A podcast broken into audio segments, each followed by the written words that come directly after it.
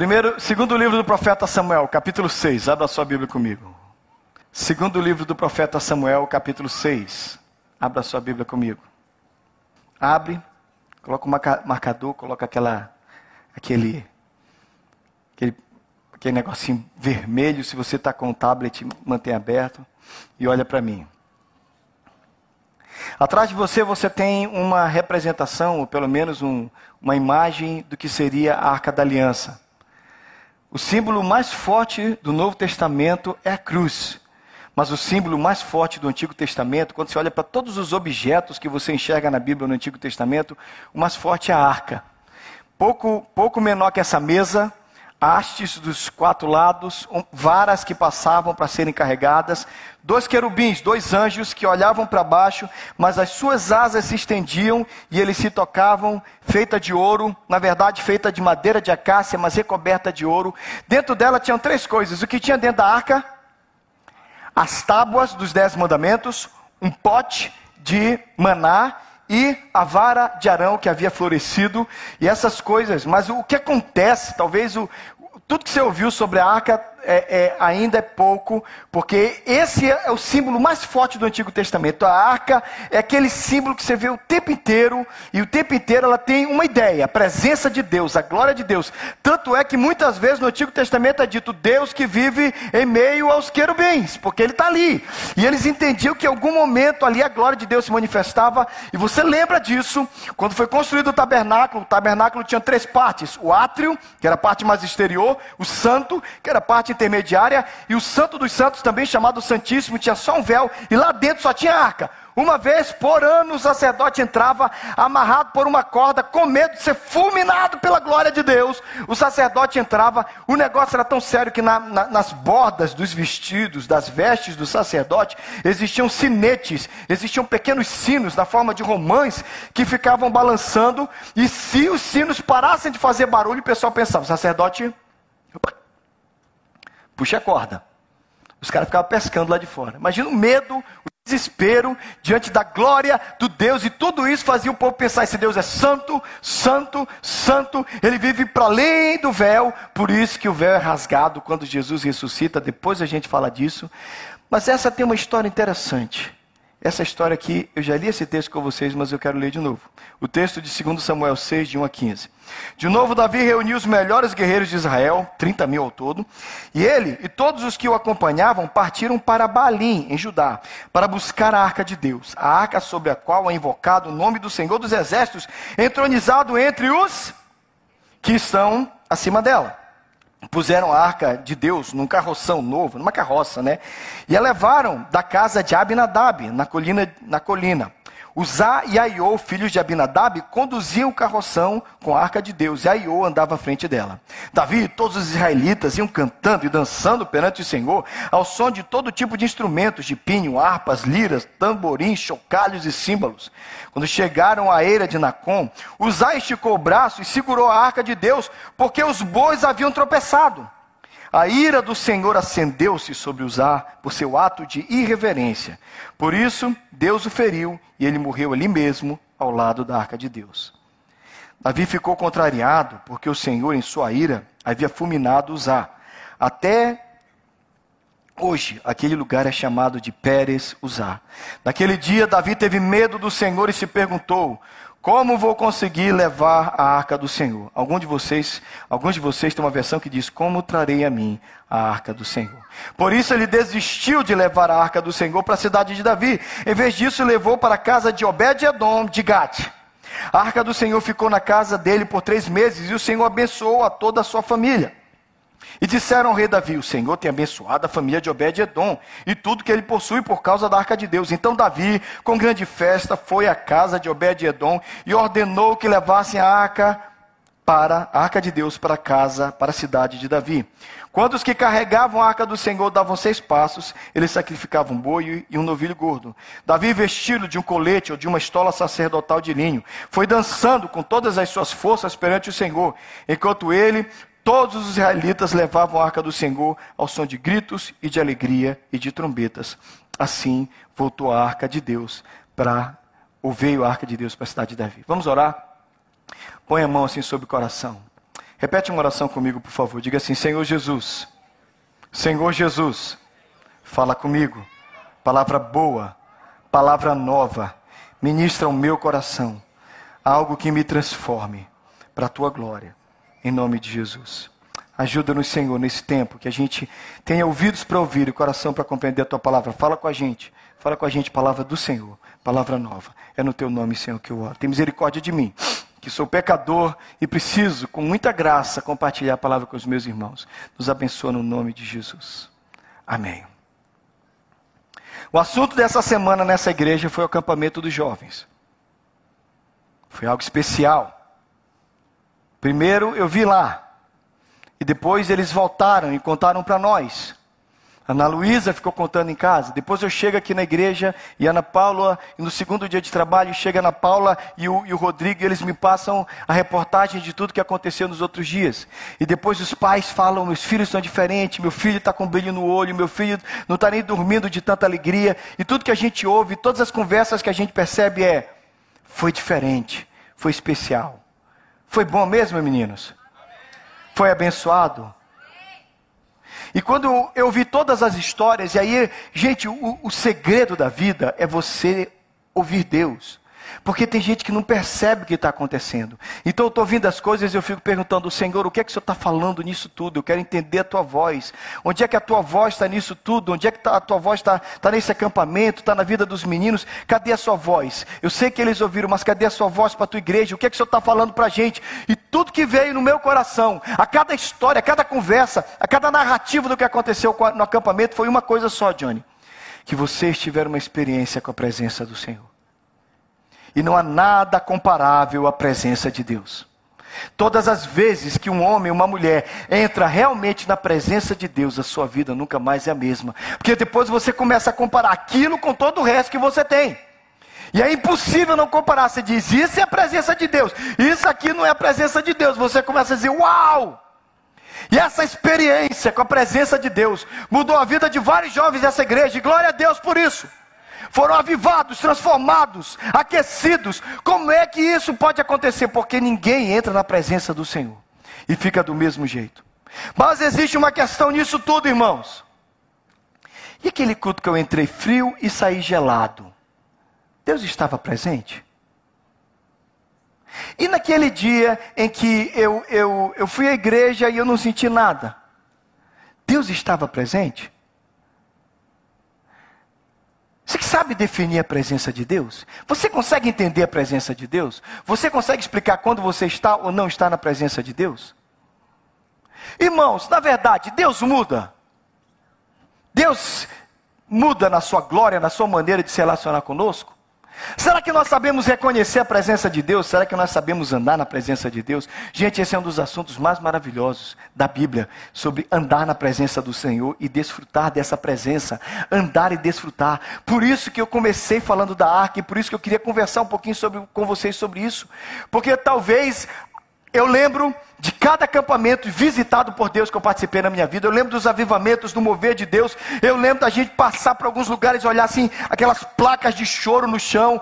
Tudo isso que a gente vive é maravilhoso. Quem já viveu esses acampamentos? Que, que, é, um, que é um visitar de Deus. E o povo viveu esse final de semana. E eu falar para o Rodrigo, Rodrigo, que benção, esse era o meu maior sonho que a gente experimente aqui. Porque lá no Brasil era cada movimento, cada mover de Deus. Mas a grande pergunta depois de um dia é como é que eu faço para aquela presença continuar? Como é que eu faço para aquela glória permanecer? Como é que eu faço para permanecer nesse mover? Porque o que a gente conhece e quase todo mundo sabe é que tá gostoso e depois de um tempo você diz assim, mas eu quero aquilo de novo. Será que a gente tem que voltar para Bereia? Será que a cada final de semana, será que a presença de Deus está lá no estado de New Hampshire, na cidade de Hebron, no acampamento chamado Bereia? É isso? É lá que está a presença de Deus? Será que a presença de Deus está lá no campinho onde você orou? Está lá na igreja do Brasil onde você frequentava? Irmãos, será que nós entendemos o que Jesus falou para a mulher samaritana? Que a mulher samaritana começa a entrar numa discussão teológica com Jesus e ela começa a falar assim: vocês judeus dizem que o lugar de adoração é Jerusalém, mas nós samaritanos adoramos nesse poço. Aí, aí Jesus olha a mulher, você não entendeu nada. A hora vem, já chegou, que nem aqui e nem Jerusalém vai ser lugar de adoração. Os verdadeiros adoradores adorarão o Pai em espírito em verdade. Entenda uma coisa: não é na Bereia, não é no seu quarto, não é na sala dos jovens, nem no templo. A presença de Deus está disponível. Nós é que precisamos aprender a viver na presença dEle. Amém? Você quer viver desse jeito? Quantos querem viver nessa presença? Quantos querem desfrutar dessa presença? Quantos querem ter o prazer de dia após dia, hora após hora, celebrar essa presença? Eu creio que alguns de nós, e esses são os crentes mais avivados que a gente conhece, eles não vivem de picos da presença de Deus, eles aprenderam a viver na presença de Deus. E na presença eles estão o tempo inteiro. Por isso que Jesus, o Senhor fala para Abraão: Abraão, anda na minha presença e ser perfeito. Eu quero viver na presença do Senhor. Amém? Eu quero experimentar a presença do Senhor. No Antigo Testamento tem um cara apaixonado pela presença de Deus. Não existe ninguém mais apaixonado pela presença de Deus que Davi. Davi vai falar no Salmo 27: Uma coisa peço ao Senhor e a buscarei, que eu possa viver na casa do Senhor todos os dias da minha vida, para meditar no seu templo e contemplar a sua beleza. O sonho de Davi é desfrutar. E ele tem quase que uma verdadeira loucura por isso, uma fixação nisso. Tanto é que ele constrói uma tenda do lado. Davi é um estrategista. Ele tira tira e não deixa nenhuma cidade de Israel ser capital. Ele se torna rei e ele conquista uma cidade chamada Jebus, muda o nome para Jerusalém e faz o que o Juscelino Kubitschek, quem entende de história brasileira, sabe. O Juscelino Kubitschek tirou a capital do Rio de Janeiro, colocou no centro do país e disse, tem que ser uma capital acessível a todos, na mesma distância para todos os lados desse país, desse país continental. Então que Davi faz a mesma coisa que o, que o Kubitschek fez, ele traz a capital para o centro do país, transforma a capital em Jerusalém e ele diz, eu vou fazer aqui um lugar de adoração para Deus. Ele quer trazer a arca do Senhor, ele quer trazer a arca da aliança. Agora, me diz uma coisa, por que, que a arca da aliança está longe? Por que, que a arca da aliança não está no tempo de Deus? Vocês sabem o que aconteceu? Vocês lembram da história? Quem já leu o primeiro Samuel pelo menos uma vez?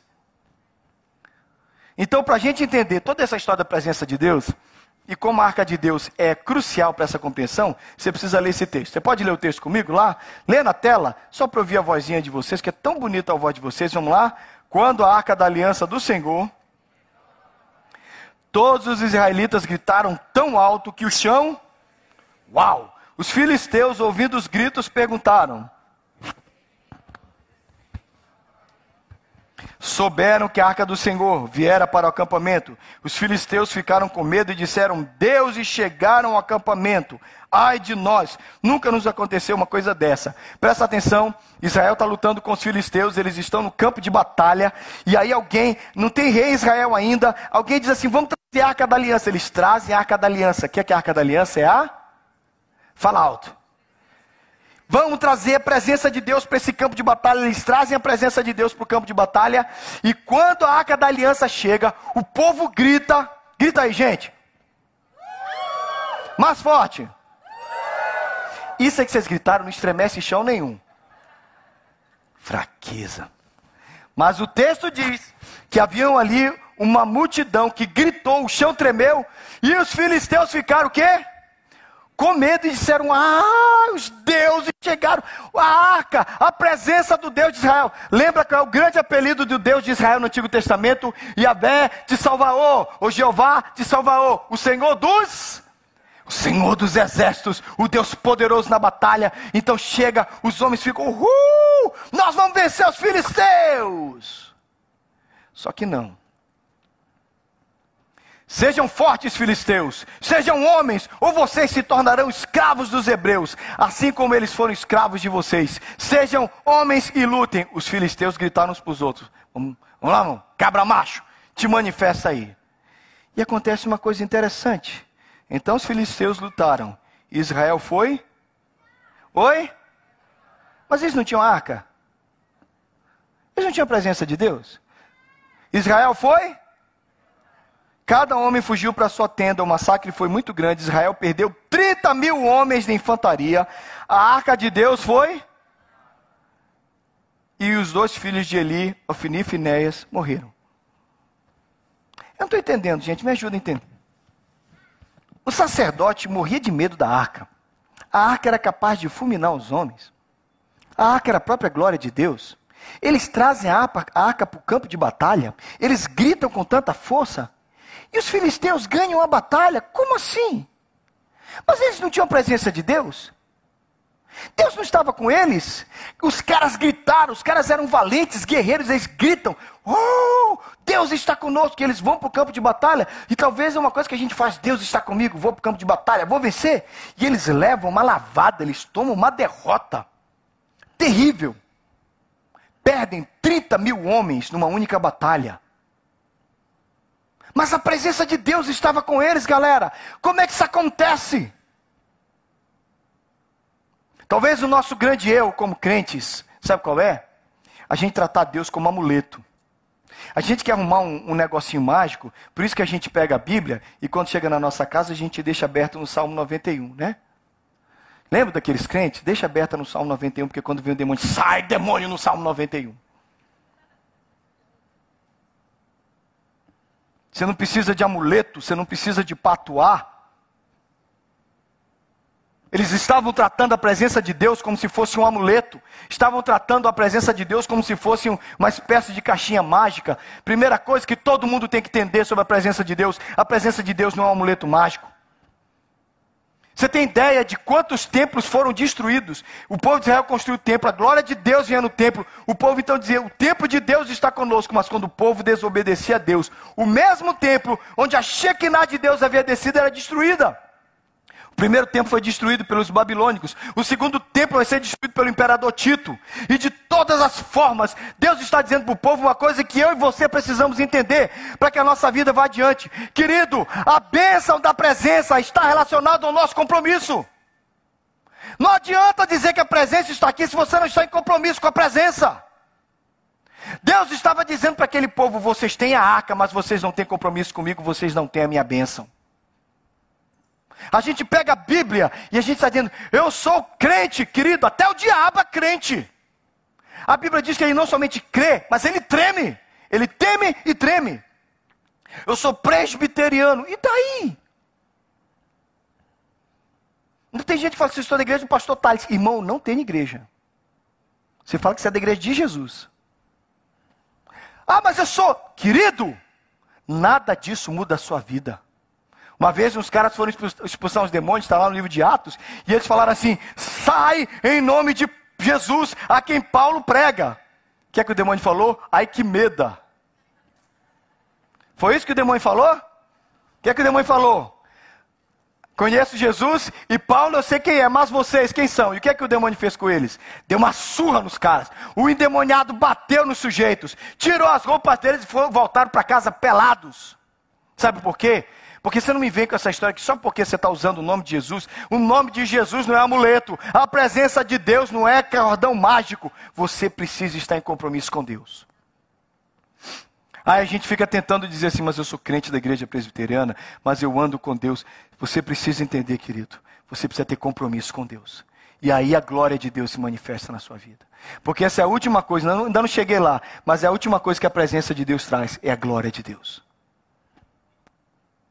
É muito bom quando você chega no lugar e você sente a glória do Senhor com você.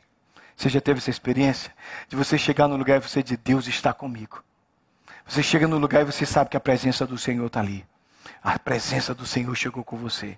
E Deus age, e Deus liberta. Deus está com a gente, irmãos. Mas a gente tem que ter compromisso com Ele. O povo de Israel perdeu a arca. A arca vai para a casa de Dagon. Dagon é um deus, um deus terrível, que tem lá nos filisteus. Colocavam um templo na, na, na no colocavam a arca no templo de Dagon, Dagon acordava caído. Levantavam Dagon, Dagon caía. Está tudo lá na Bíblia. Aí por último quebraram os pulsos de Dagon, quebrou o pescoço. Os filisteus começaram a ter tumores e disseram: a gente não aguenta esse negócio não. Leva daqui, mandaram num carro de bois, num carroção de bois, a arca de volta para Israel.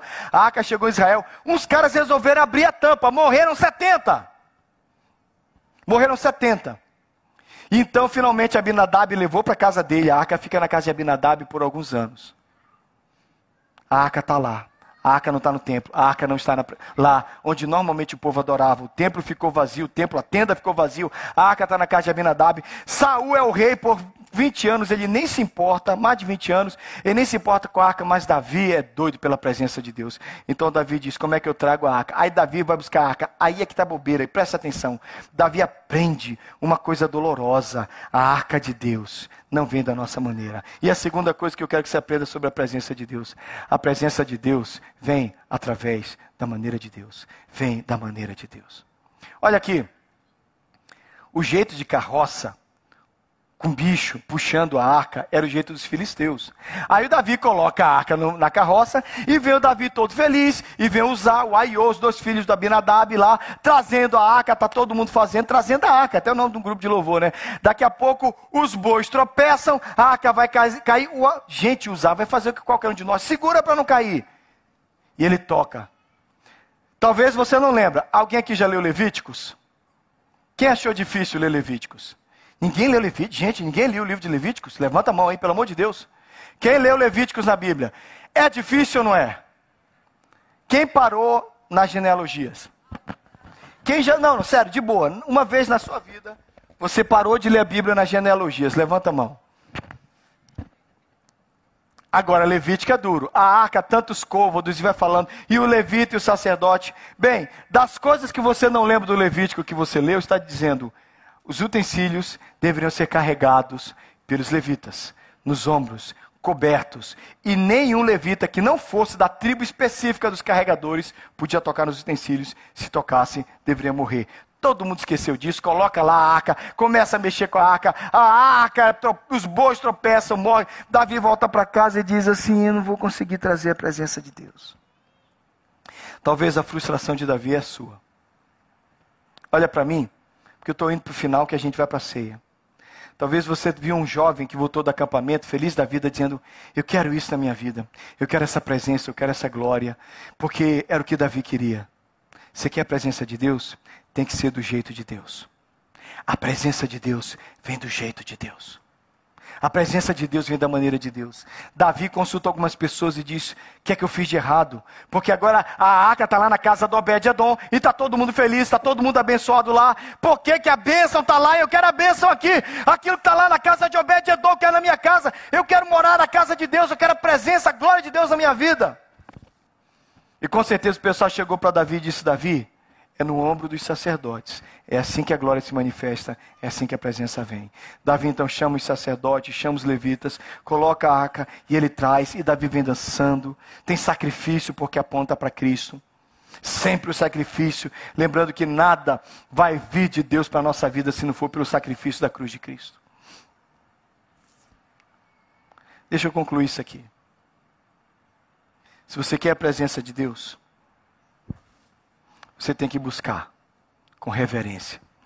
Eu cresci na igreja, vocês também, e eu lembro que a palavra reverência sempre me fazia pensar numa pessoa assim. Não sei se é com você assim, mas todas as vezes que eu pensava numa pessoa reverente, eu pensava num homem assim, ó. Terno, gravata, austero, nunca rindo, nunca feliz, nunca se movimentando, um homem reverente na igreja. Não era assim? Quantos pensavam em reverência desse jeito? É, Gilci, nós estamos no mesmo grupo. É. Sabe o que aconteceu, Gilci? É, eu também era um deles. Nós entendemos reverência de jeito errado. Porque reverência é respeito. É respeito pela glória de Deus. E você sabe para mim qual é o ato mais irreverente? É você fazer tudo no automático. Você canta, louva, dá dízimo, participa do culto, como se você fosse um robô está fazendo o que todo mundo está fazendo. Isso para mim é a grande reverência. É quando você não entende na presença de quem você está. Um dia Jacó dormiu com a cabeça numa pedra. E de noite Deus mostrou para ele uma escada que subiam e desciam anjos. Ele acorda e diz o nome dessa igreja: Isso aqui é Betel. Isso aqui é Betel. É casa de Deus com os homens. Na verdade, Deus está aqui. E eu não sabia. Essa é a crise da maioria de vocês. Irmãos, Deus está aqui para curar câncer? Sim ou não? Sim. Deus é poderoso para curar depressão nessa manhã? Deus é poderoso para mudar e transformar a vida de todos nós. Deus pode fazer descer um fogo sobre nós de uma forma maravilhosa na hora que Ele quiser nesse culto? O que é que limita o poder de Deus? Quem tem limitado o poder de Deus? Muitas vezes nós. Porque a gente senta aqui e diz: culto legal, rapidinho, porque eu tenho que fazer almoço. Culto legal, rapidinho, porque eu vou viajar para casa da minha prima. Culto legal, rapidinho, porque eu tenho que ir na praia, no lago e a nossa, o nosso. Quando você era católico, você passava na missa rapidinho. E alguns de vocês protestantes evangélicos continuam sendo católicos, vocês vêm rapidinho na igreja, porque vocês têm coisas para fazer depois. Mas quando eu cresci na igreja, eu aprendi que o momento mais importante do meu domingo era na presença do Senhor. Eu acho que a gente ainda precisa permanecer isso. Não era assim? Não foi assim? Qual era o momento mais importante do domingo? Para nós, o momento mais importante é o que vem depois. É o churrasco, é a carne assada, é a viagem, é o restaurante, é a comunhão. Nada contra isso, muito pelo contrário. Me chama, estou junto, vamos brincar. Mas o momento mais importante é agora. Só que a gente passa batido. Eu quero lembrar vocês que Deus está aqui para curar câncer, para tra tratar relacionamentos, para levantar o depressivo, para fazer milagres. E o limitador da glória de Deus é você e sou eu. Somos nós. Eu quero a presença de Deus. E eu não quero que a presença de Deus esteja no acampamento Bereia uma vez por ano. A presença de Deus precisa estar todo culto nessa igreja. Fala amém, seus crentes. Agora vocês precisam vir junto nessa. Porque se existe uma coisa, e esse é meu último slide, que Davi entendia, quando você pergunta por que, que Davi queria tanta presença de Deus, por que, que a presença de Deus era tão importante para Davi? Simplesmente pelo Salmo 16, que é o meu salmo preferido, que é o salmo do meu coração. O Salmo 16 termina assim, porque na tua presença há fartura de alegria, na tua destra delícias perpetuamente. Quando você estuda esse texto, basta ser até na versão inglesa mais difícil, que a King James, que é essa abaixo, fala, fullness of joy, pleasures forevermore. Sempre duas palavras alegria e prazer. Olha para mim, olha para mim. Fala, alegria e prazer.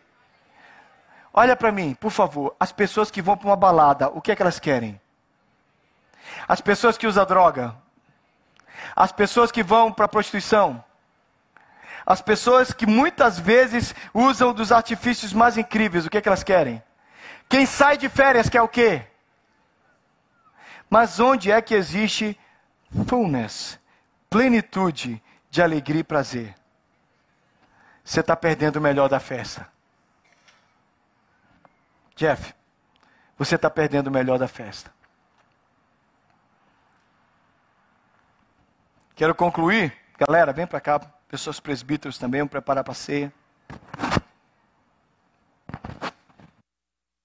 Essa história que tem mexido demais comigo. Aprendi essa história esses dias que é a nossa história e que talvez seja a sua história essa manhã. O cara era um grande fã de uma banda de rock. Rock and roll. E a banda estava na cidade dele, então ele fez de tudo, tudo, tudo, tudo para entrar. E finalmente, depois do ensaio da banda, que o stage, o palco estava pronto, ele conseguiu furar a resistência, ele o amigo dele, e conseguiu subir no palco onde o show ia acontecer. E de repente ele começou a andar no stage, começou a dizer: Uau! Esse é o teclado da banda. Uau! Esse é o microfone onde ele canta. E finalmente ele chegou no microfone do líder da banda, do cara que ele tinha um pôster do cara no quarto dele, ele tinha fotos do cara para todo lado, ele conhecia tudo sobre a vida do cara, então ele chegou lá pertinho e disse: Uau! Ele canta nesse microfone! E de repente ele se abaixou e estava a guitarra do líder da banda, e ele pegou a guitarra e disse: ele toca nessa guitarra e de repente ele viu alguém passando assim, viu os pés de alguém passando, mas ele nem prestou atenção porque ficou, ai, as mãos dele tocam nessa guitarra. E ele ficou ali maravilhado com, com o stage, com o palco da banda que ele tanto era fã. E de repente o amigo dele disse: Você viu quem passou? Ele disse: Não. Eu vi que um, um, os pés de alguém passou. Você não viu quem passou antes, não? O cara passou aqui. O líder da banda. Ele falou assim: Como assim? É, o líder da banda passou. E você estava abraçado com a guitarra.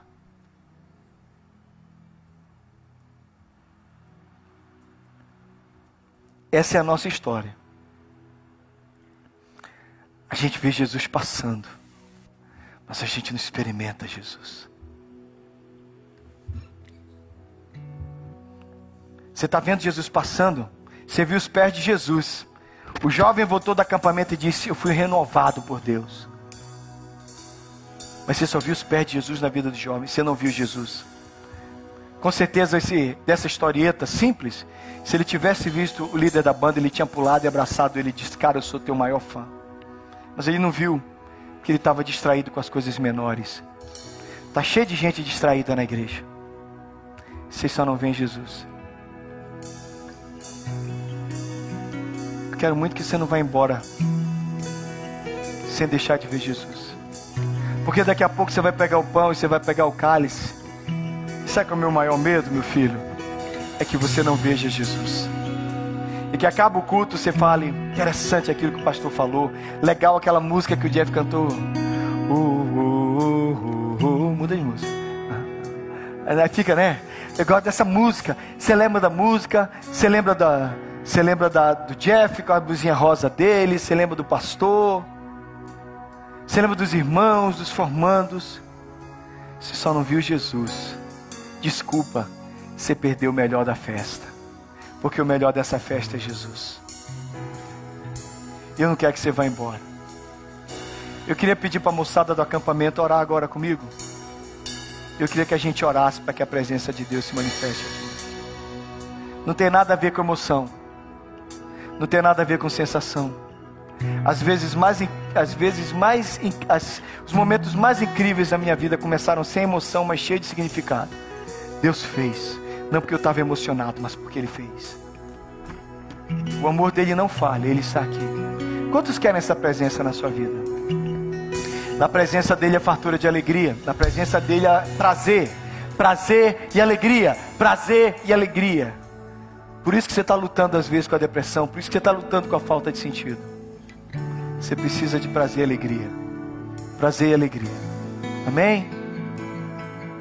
Galera do campo, camp, vamos fechar os nossos olhos, vamos ficar de pé. O pessoal vai desligar as luzes.